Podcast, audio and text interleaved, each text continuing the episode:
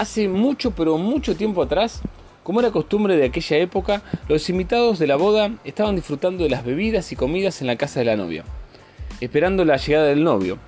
A la hora indicada por el padre de este, abandonaría la casa paterna e iría en busca de su amada y así dar comienzo a la boda.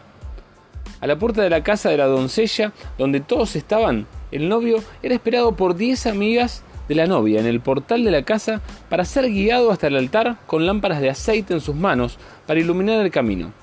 Pero esa noche, esa noche, las diez amigas se habían ataviado de vestidos de telas finísimas, puesto los mejores perfumes hechos de nardos, aloes y otras plantas aromáticas, las joyas, los peinados y sandalias, todo estaba listo. Todas ellas habían preparado sus lámparas con aceite y los, y los utensilios para encenderlas aunque solo cinco de ellas prepararon una botella extra de aceite por las dudas.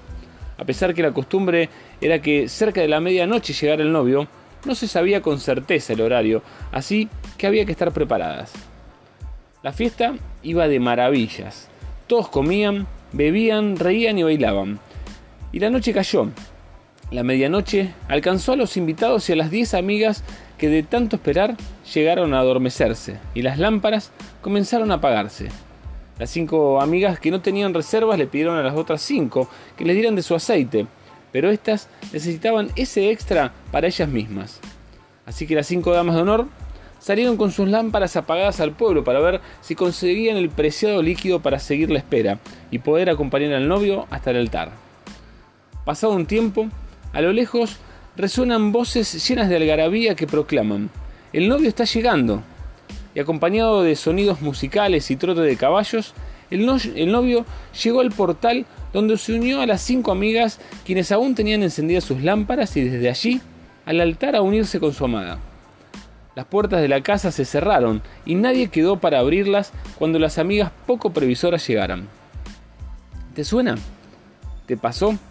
¿Cuántas veces te preparaste con todas las de la ley, pero te faltó un pelito para lograrlo. ¿Cuántas cosas nos perdemos por estar preparados, pero no del todo? El mirar más allá, el estar conectados con el presente te prepara para el futuro. Las cinco amigas estaban a full. Se habían peinado, pintado, puesto sus mejores vestidos, perfumes de los más caros, sandalias, tenían las lámparas, el aceite adentro y el cipo en la mano.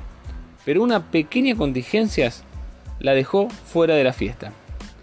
Dicen que es muy bueno aprender de los errores, pero mejor es que sean los errores de los demás, así evitamos el mal trago. ¿No te parece? En todos los órdenes de la vida debemos estar preparados, mirar más allá, estar atentos. No es que debamos estar pensando en lo malo o en lo negativo, pero el estar atento te hace llegar antes, te hace ver las oportunidades antes que el resto y tomarlas para ganancia propia.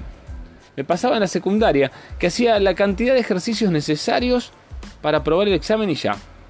Pero un día calculé mal y un pequeño error hizo que no pasara el examen. De allí que decidí no dar lo necesario. Me di cuenta que debemos extendernos un poco más.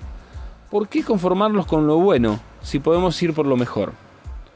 Estamos a principio de año y todavía miramos con buenos ojos lo que se trae este 2021. Apostemos por estar preparados y atentos. No dejemos para mañana lo que podamos hacer hoy. No esperemos que las cosas sucedan, hagamos nosotros que las cosas sucedan. En la antigüedad había una ley romana que les daba a los soldados la capacidad de que cuando ellos quisieran, cualquier persona les llevase sus armas o pertenencias por una milla.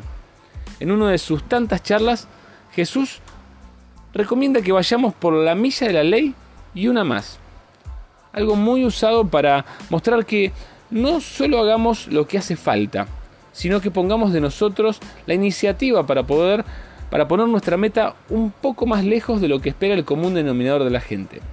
Siempre se puede ir más allá.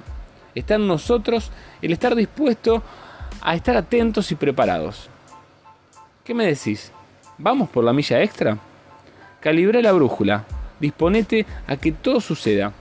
Te deseo lo mejor de lo mejor. Gracias por estar ahí. Dios te bendice.